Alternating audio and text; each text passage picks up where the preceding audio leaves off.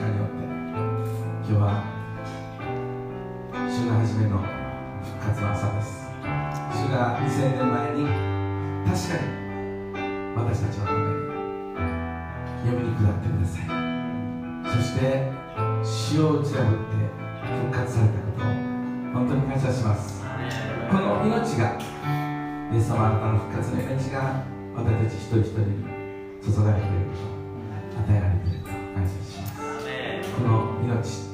そしてこの希望を私たちはさらに伝えていきます。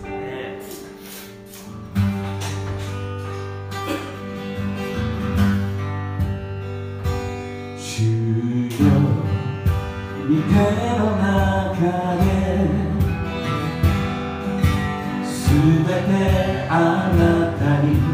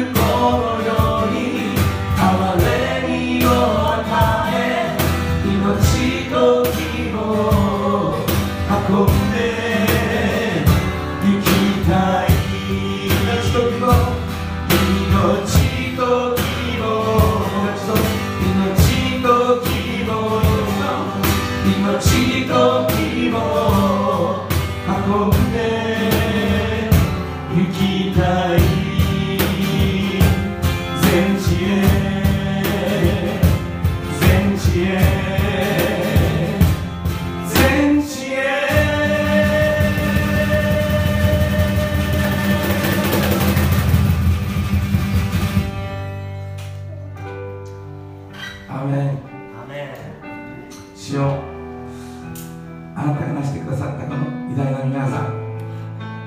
復活の皆さん感謝します。私たちに与えられているこの命がまだ多くの人々が受けておりません。どうぞ私たちを送り出し私たちを使わせてくださり私たちを用いてくださって主の命と希望を伝える器としてどうぞ私たちが用いられますように。主よ私たちにその思いをそしてその勇気をその力を燃える信仰を与えてください。すべての栄光は主のものです。アーメン。イエス様の皆によって。主を褒めたたえます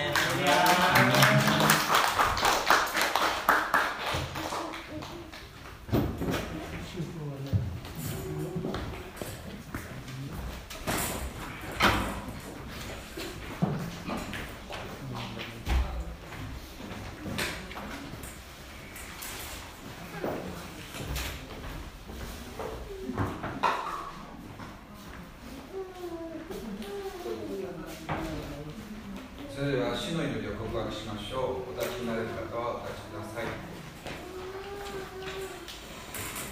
死の祈り天目に増します我らの父よ願わくは皆をあがめさせさまえ御国を来らせさまえ御心の天になるごとく地にもなさせさまえ我らの日常の糧を今日も与えたまえ我らの罪を犯す者を我らが許すごとく我らの罪をも許したまえ我らを試みに合わせず悪より救い出したまえ国と力と栄とは限りなく何時のものならなりアーメンはいお座りくださいそれでは聖書をに入りたいと思いますけれども今日の聖書の箇所はマタイの福音書28章の1節から10節。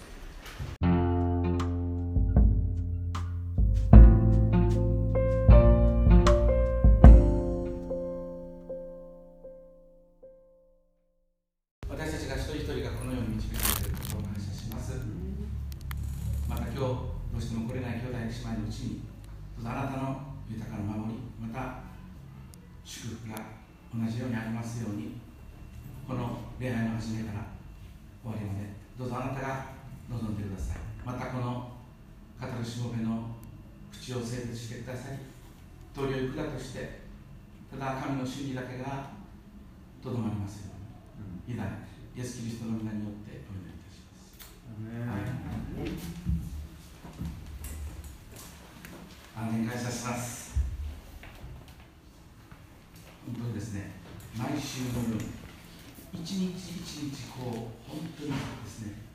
この世の中が変化していくっていうのがですね、このまざまざと目の当たりにするんですけれども、今日はキリストの復活という説教題で共にマタイの福音書から分かち合っていきたいと思うんですね。でまあ、今、コリントをですねずっと公開説教してますけど、今日は取材ということで、えっと、聖書の細かいところはあの見ないでですね、このころからですね、そのポイントを持ってですね、今日共に押さえていきたいなと思うんですね。この新型コロナウイルスですけれども、まあ、はっきり言ってこうテレビを見たりまたネットを見るとですね全ての人がですね恐れているんじゃないかなと思いますね、もちろん私もですねあの怖いですね怖いと言ってもそれにこう怖さにですね覆われてるわけではなくて正しい怖さというのを理解しています。で怖い恐れるっていうのはあのなんで自分たちこういろんな物事をです、ね、恐れるのかなと思うんですね。特にこのコロナウイルスに関してなぜこんなにこの都市を封鎖するまでにですね恐れてしまうのかなと思うんですね。それはですねまず一つにそのものがよく知らないからだと思うんですねこのコロナウイルスというのはこの新型のコロナウイルスまたですねまあこうなんかネットではですね人工的に作られたですね、まあ、生物兵器じゃないか、まあ、そういう話もあったりしてですね、まあ、いろんな情報がこう交錯してるんですね。それで私たちは一体これが何なのかが分からないから恐れてしまうってことが起こってくると思うんですね。どっから来た何者なのか分からない。だからどういう影響があるのか分からない。またどう対処していくのか分からない。だからこう私たちはですね恐れてしまうと思うんですね、まあ、解決策がもしあったらそれほど恐れる必要はないんですよね、ただこのコロナウイルスの特効薬がもし見つかったりまた新しく開発されればですねまあそんなに恐れることはなくなると思いますね、まあ、出口が見えないっていうのが一番怖いんですよね。こう先が見えない。この後どうなるのかわからないっていうね。まさにそういうことで、まあ、世の中がですねもうこの恐れに覆われているっていう状態じゃないかなと思うんですね。そして自分たちがそれにまた自分自身がそれに立ち向かって勝てるのか自分で大丈夫かなってねもし感染したら大丈夫かなってね、まあ、そういう恐れがあると思うんですね。まあほとんど8割の人は軽症で済むって言うんですね。ま普通の風邪なんですよ。しかし2割の人はちょっと重症化してさらにですねそのうちの何割かはあのまあえーと、本当に集中的に治療しないといけない状態に陥る、まあ、そういうことですよね。しかしですね正しい情報を聞くとそんなに恐れなくてもいいっていうことがあるんですね。この武漢ウイルスコロナウイルスって実は普通の風邪と同じ種類なんですよね。多分皆さんいろいろ情報で知ってると思うんですけどもこれはインフルエンザウイルスの仲間なんですね、うん、インフルエンザウイルスって ABC とかあるわけですけども A 型っていうのはよく変化する。B 型はあまり変化しないとかね。で C 型は動物同士でしかこう感染しないとかまあいろいろこうウイルスの種類があってまたこの性質がいろいろあるんですね。実はですねまあ今日見たらもう700人ぐらい日本は行ってるんですかね。感染者が、まあ、アメリカなんかでもすごいですね何十万人という感染者が出てるんですね。イタリアでも何十万という人が感染してるんですね。そして何万人という死者が出てる、確かに恐ろしいものであるのは間違いないんですね。しかし実は去年日本でですね日本国内であのインフルエンザが流行ったんですけどね。毎年大体入るんですね、うん、今年は A 型香港とかね。今年はソ連型とかね。まあ B 型ってまあ時々しか来ないんでほとんど A 型ですね。でそうやってこうインフルエンザが流行るんです。で去年はとっても流行した年だったそうですね。で感染者数が1000万人を超えたそうです。日本でですね、まあ、1億ちょっとしかいないので10人に1人がインフルエンザかかったって言うんですよ、で、まあ、死者がですね実は1万人ぐらいいたんです、うん、これあんまり報道しないんですけどこれも実際に事実なんですね。厚生労働省のホームページにも出てますけども実際1万人亡くなったんですね、うん、じゃあ今コロナウイルスで何人亡くなってるかって言ったらいやそんなに亡くなってないんですよ、うん、まだ何十人っていうねまだ本当にそういうもんですね。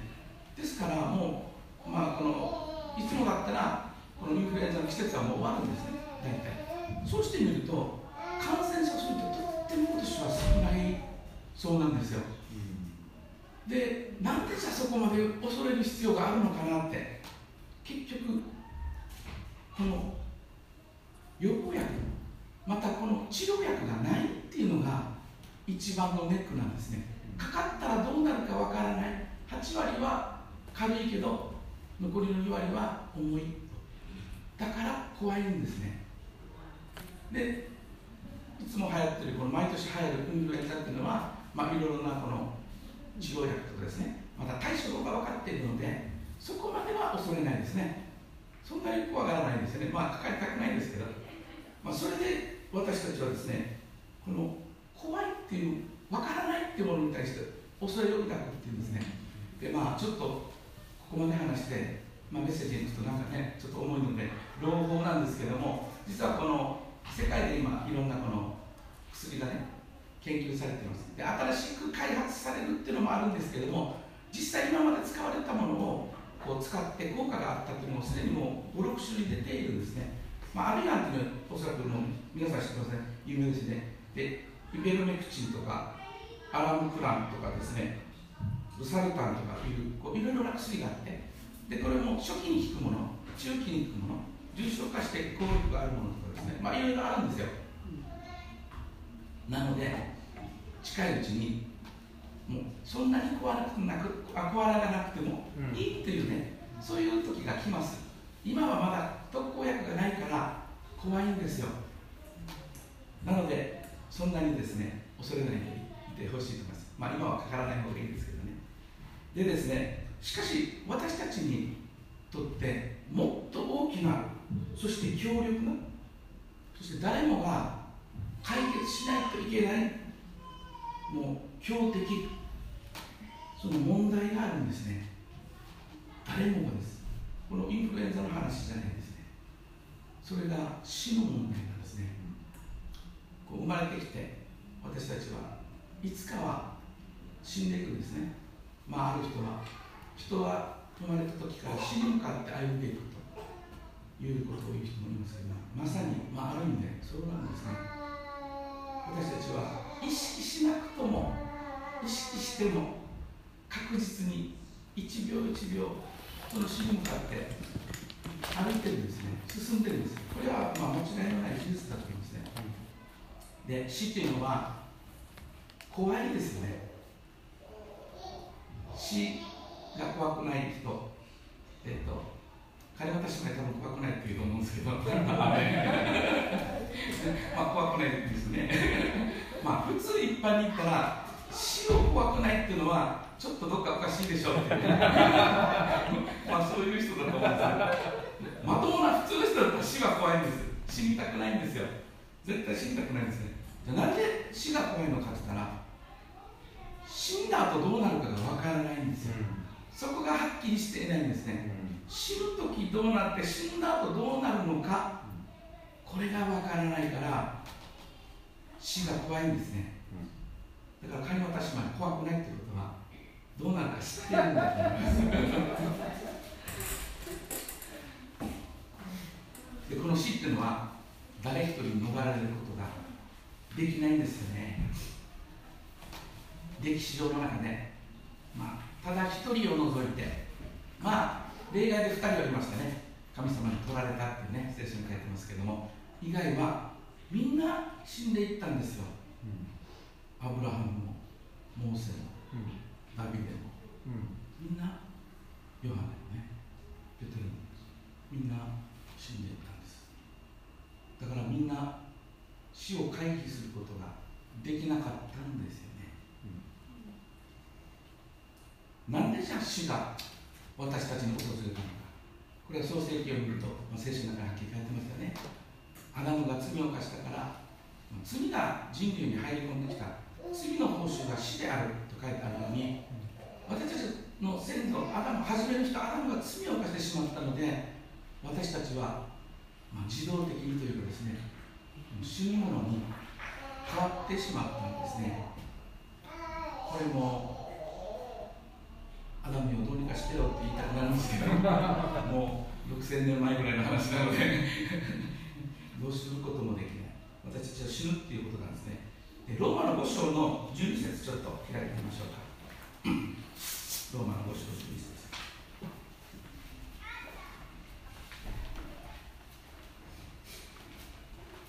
はい、よろしいですか、お読みします。こういうわけで、ちょうど一人の人によって罪が入世に入り、罪によって死が入りこうして全ての人が罪を犯したので死が全ての人に広がったのと同様、アダムによってアマダムの罪によって死が入ってで死が全ての人に広がったっていうんですね。そしてさらに全ての人が罪を犯したっていうんですあの罪が入ったおかげで罪を犯すものに変わったっていう意味なんですね。あの性善説と性悪説って皆さん聞いたことあると思うんですね。生まれる時に生まれる前に果たして人は善なのかそれとももともと悪悪として生まれてくるのかっていうね。まあそういう話なんですけども、まあ、これを見るとですねどうも性善説ではないような気がしますよね。私たちは生まれながら罪を持ってる。そしてその罪を解決しないとこの死の問題を解決することができないっていうんですね。でこの罪を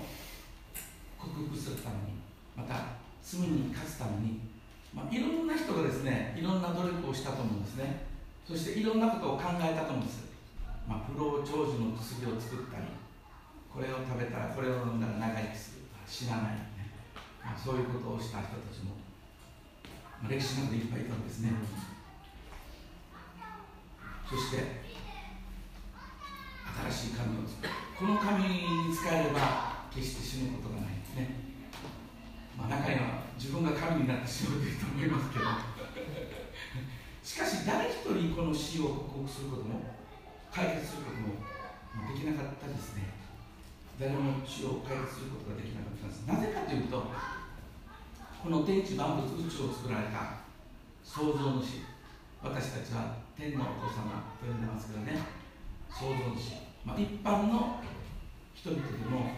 確かにこの世の中を作った何か存在がいるっていうのは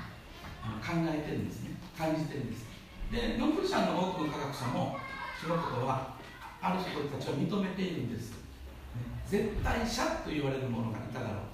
う。しかしそれを神とは言わないんですけども神とは認めないんですね。しかし聖書はそれが聖書が言うところの神様で人を作って人を愛してくださる神様だっていうんですねそしてこの神様が人を死なないものとすることができるかということなんですけどもできると思いますか？そのままの状態で罪を持ったままの状態で人を殺さずに永遠に生かすってね、うん、そういうことを神様がしてくださるか、う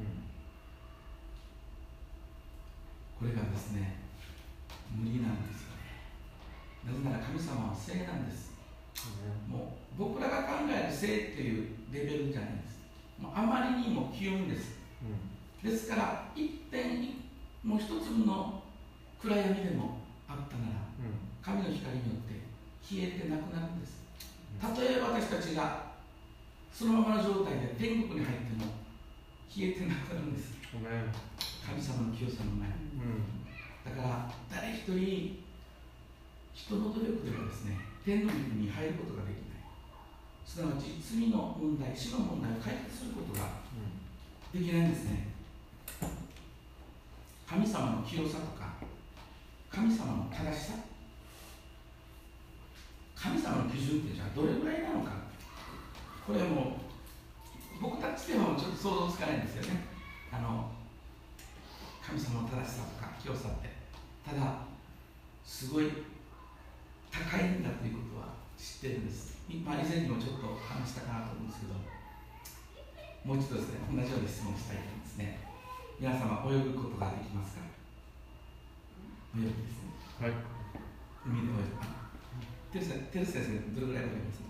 ああまあ 普通に何何メーター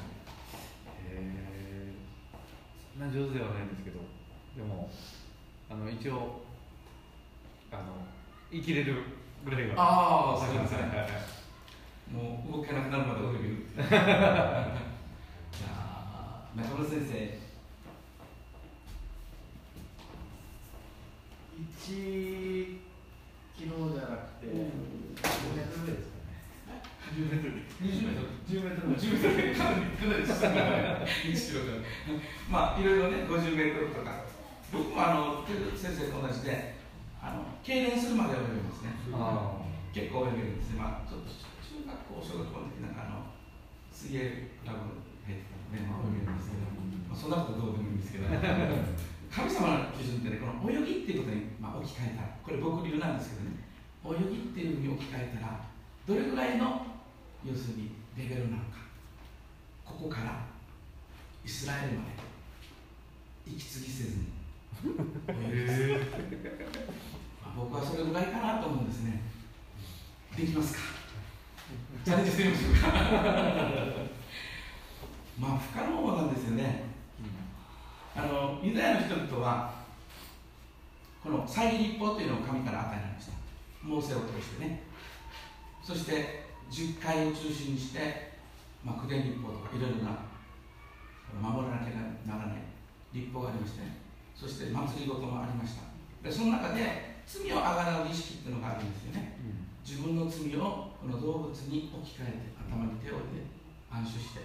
全部この罪をこっちにまあなすりつけて そして死ぬ死んでもらう。血を流す。血を流さなければ罪の許しはないって聖書に書いてあるんですね他のところね。ですから再立法の中で罪を許してもらうために動物をほふって、まあ、捧げるってことがずっと行われてきたんですね。ずっとですよ、まあ、今はやってないです。なぜなら神殿がなくなったからね。2000年前から止まってますけどもずっとこれやってきたんです。しかしその許しっていうのは一時的なものなんです、うん、そして表面的な罪の許しなんです、うん、この内面的な深いアダムから持ってきた現在と呼ばれるものを許しまではいかないんですね。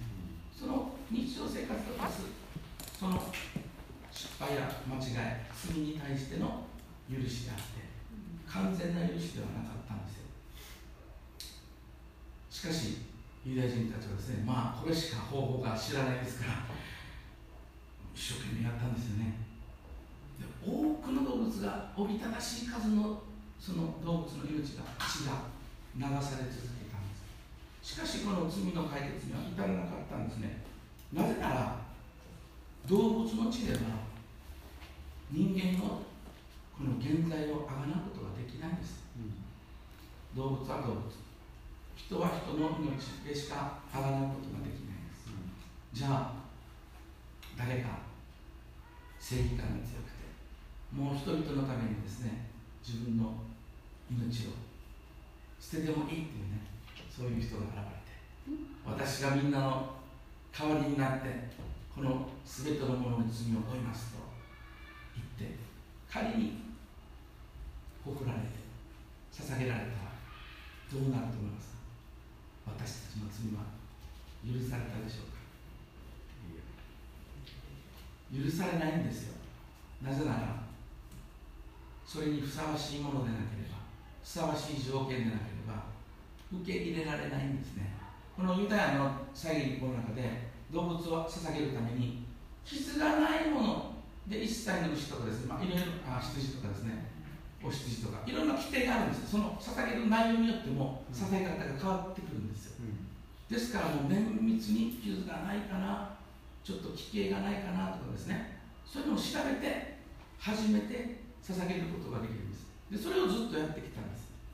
で彼らはあんまりそれは意味深い意味が分かってはいないですね。ただそういうふうに教えられたからモーセがそう言ったからそうやってるんです。それの本当の意味その本体はイエス・キリストなんですよね、うん、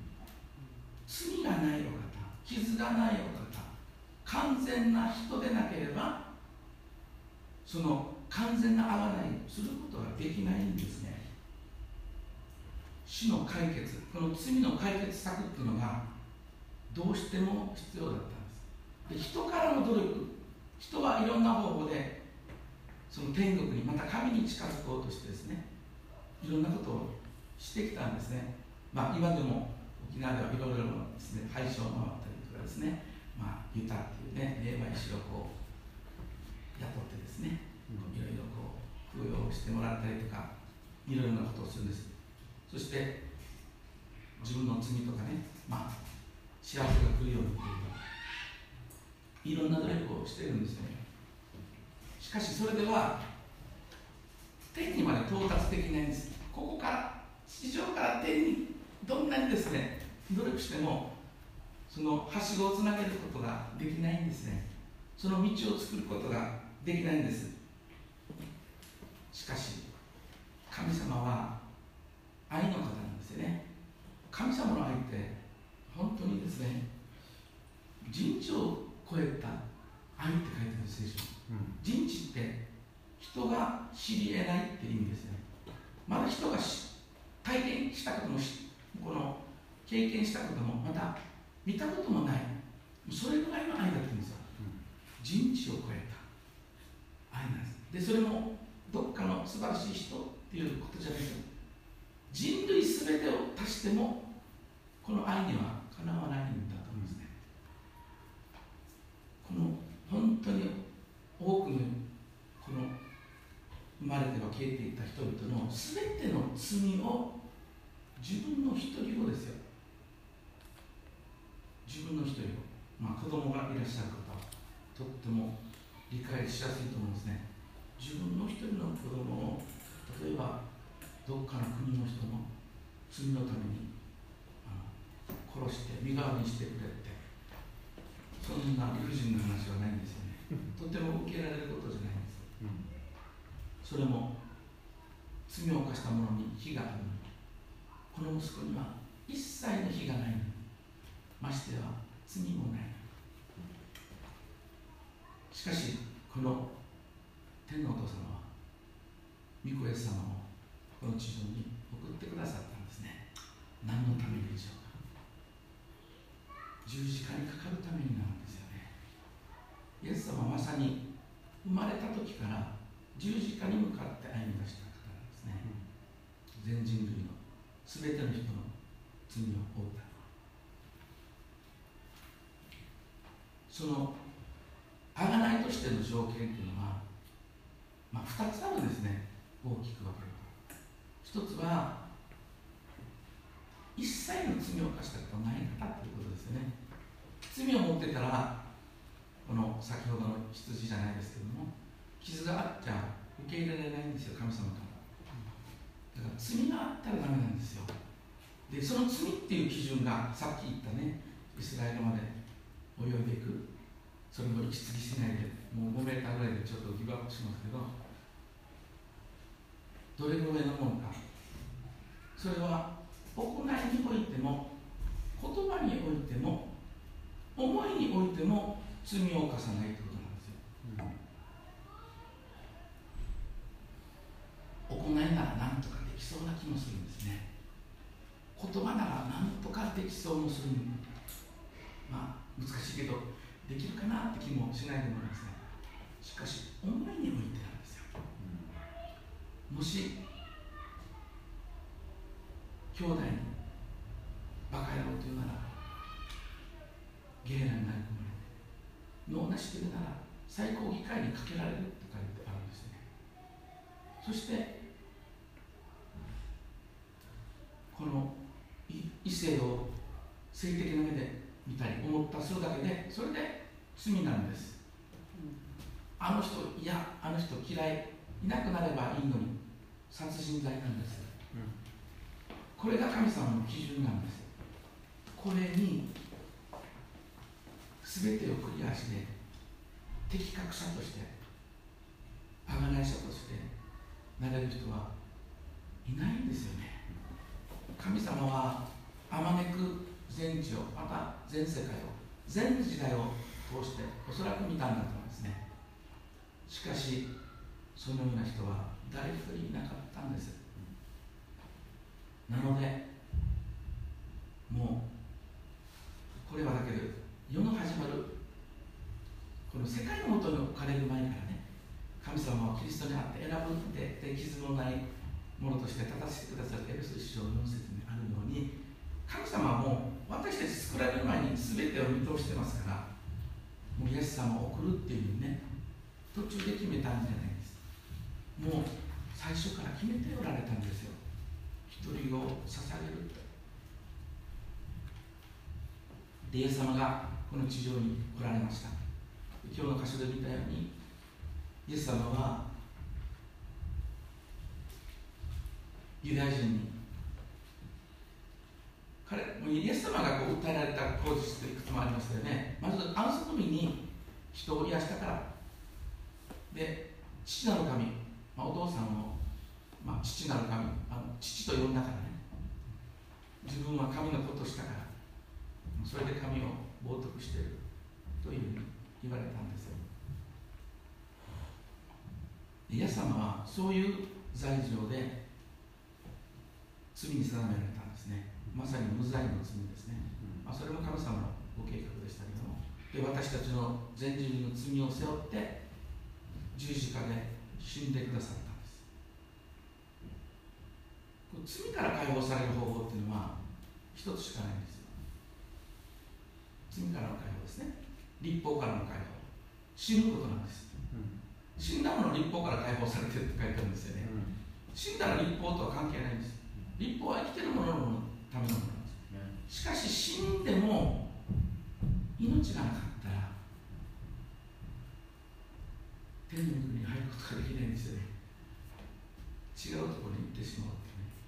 まあ、そういうことになってしまうんですね。第1ポイントの15章の21節から22節ちょっと読みましょうか。第1ポイント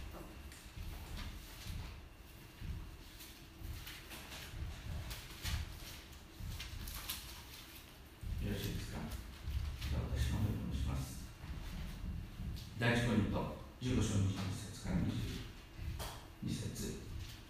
死が一人の人を通してきたのですから死者の復活も一人の人を通して来るのですアダムにあって全ての人が死んでいるようにキリストにあって全ての人が生かされるのですアーメンねアダムによって罪が入って死が入って全ての人が罪人となって全ての人が死ぬようになった。しかし一人の人イエス・キリストの十字架によって死を打ち破って命が与えられた。復活の命が与えられた。今日の聖書の箇所っていうのはイエス様が十字架で亡くなって、まあ、葬られてそしてマリアとかですねがこう3人の女性がですね墓に来たっていうね。そしてそこには天使が2人いましたね、そしてもう墓には見なさいあなたがあなたが探しているなぜならイエスはここにいませんよ。なぜなら言っていたでしょう。人の子は十字架につけられてそして3日目によみがえる。と、まあ、イエス様はずっとマタイの箇所で、まあ、いろんな箇所で弟子たちに話していたんですね。しかしこの墓にはですね弟子たち誰一人来てないんですよね。ちょっとショッキングですよね。11弟子あんなにねペテロなんかもう死んでもついていきますとまで言ってねペテロも、まあ、イエス様の十字架の前では賛同否定して、まあ、あのペテロはもう落ち込み中なんですね。で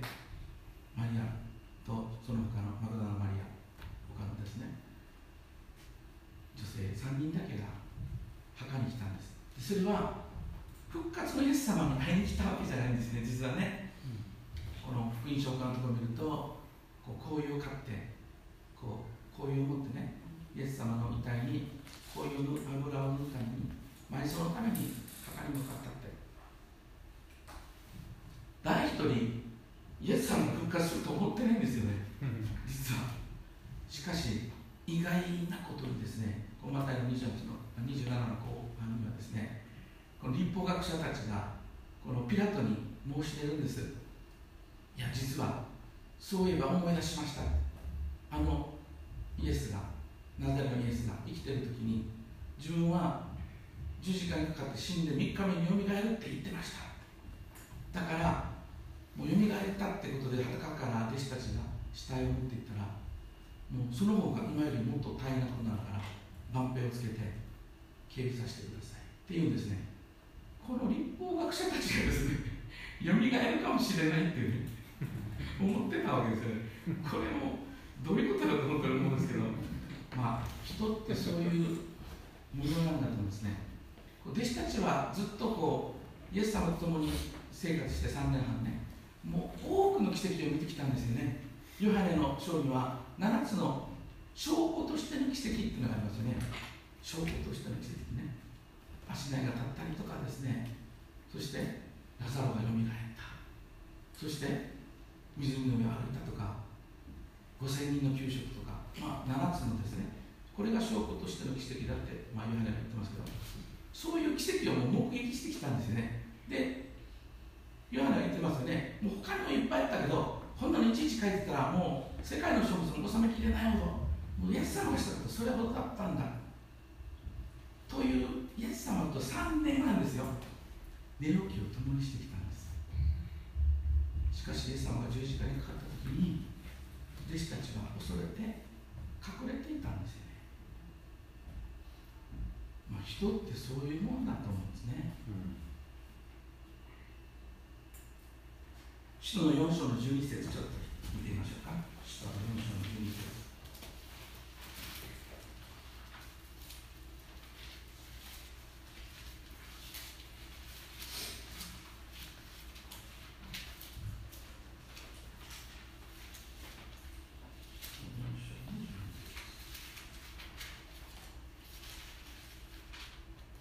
はい、お願いします。この方以外には誰によっても救いはありません。天の下でこの皆の他に私たちが救われるべき名は人間に与えられていないからです。アメン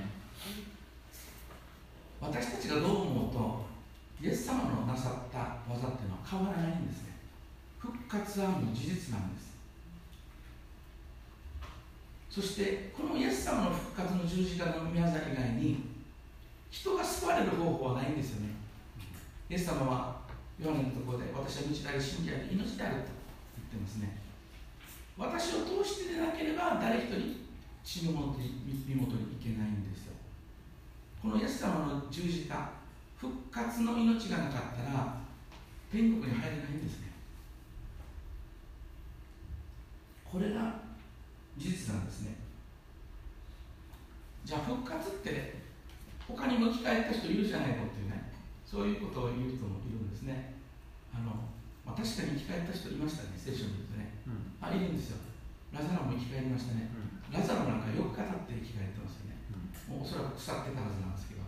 しかしラザロ生き返ったんです。じゃあラザロも生き返ったじゃないかと言うと思うんですけど、あの今現代でも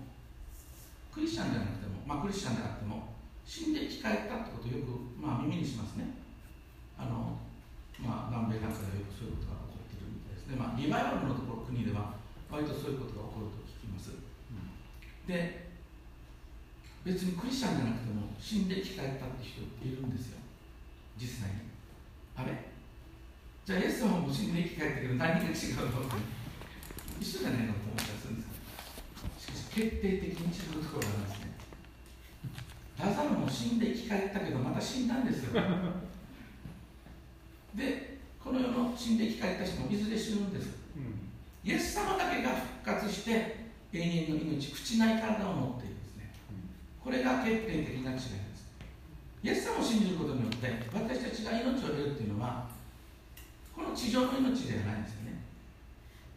決して朽ちない体、そして永遠に生きる、その命が与えられるんですね。で、ここにいる、まあ、おそらく20人くらいいるんですが、20人一人一人にその命が、こう、はい、あなたの永遠の命ってね、こう与えるんじゃないですね。これはインクライスって英語で書いてますけど、キリストの中にあるっていうね、キリストと一つとされる、キリストと一体とされるから、私たちに永遠の命があるんです。あのイエス様の十字架の、あのまさに十字架の上でかかっていたのは、実は霊的には私たちが一緒にかかっていたんです。そして私たちはイエス様と一緒に読みに地獄に行ったんです。そしてイエス様と一緒に父なる神によって復活させられたんです。これが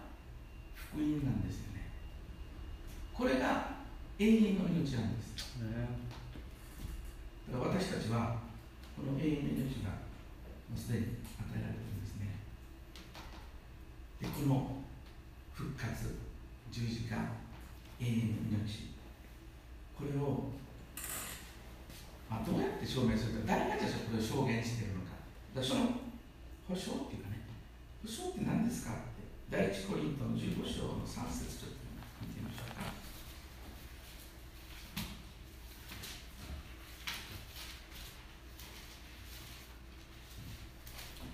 えー、15章の3から8をちょっと私がお読みしましょうね。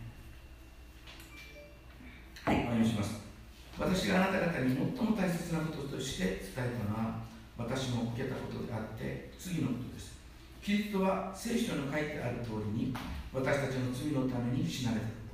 と、また葬られたこと、また聖書に書いてある通りに3日目によみがえられたこと、またケファに現れ、それから十二弟子に現れたことです。その後、キリストは500人以上の兄弟たちに同時に現れました。その中にすでに眠った人も何人かいますが大多数の者は今もなお生き残っています、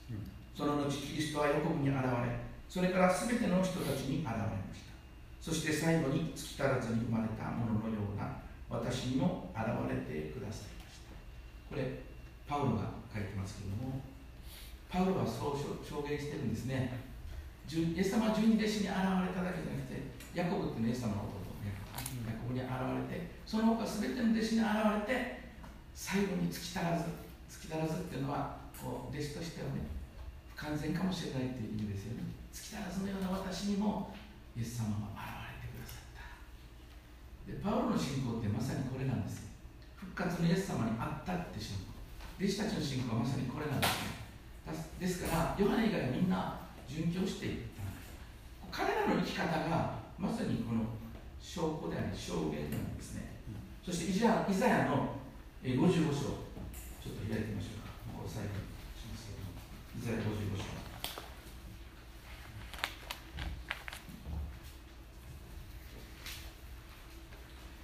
11節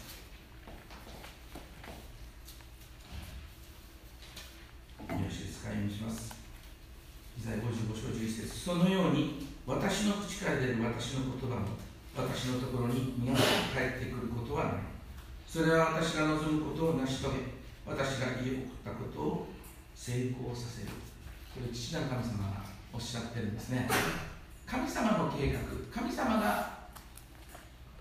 発した御言葉っていうのは決して地に落ちないんです、ね、必ず成し遂げて成就する。成功させるで神様の計画は全ての人を救うためにこの地球宇宙が存在する前にもうイエス様を送る私たちの罪の身代わとするって決めてたんですよ、これが保証なんですねそしてもう一つの保証があります。それはご聖霊様なんですね、聖霊様が私たちの保証となって私たちと共に住んでくださるんですね。カール・バルトっていうね神学者がいます、あのまあ、有名な方ですね。とてもキリスト教会に貢献された方ですけどもこの人が言ったのは片手に聖書片手に新聞と言ったんですね、で神学者なんです。もともと牧師だった彼は彼の信仰はもちろん神学を追求していったんですね。真理を追求していったんです。しかしこの机の上でどんなに聖書を追求しても探求しても外に出て社会に出ていって共に涙を流し共に汗を流しそしてその中で福音を語りキリストの塩となってまた光とならなければ何の意味もないということを彼は感じたんですね。ですから彼は片手に新聞片手に聖書というふうに言ったんですね。私たちももう聖書片手に聖書私たちはもう真理握ってるんですよ。そしてイエス様を信じたんで救われて永遠の命が全員与えられてるんですね。しかし一歩外に出るとまだ多くの人々がこの命をいただいていないんですね。イエス様を信じる。その信仰が全てなんですね。私たちは本当に主によって送り出されて。本当にイエス様と共に復活したものとして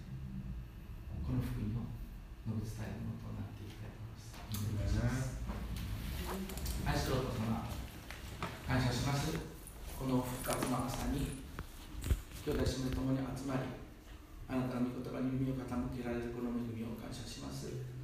今多くの人々が不安と恐怖の中にあります。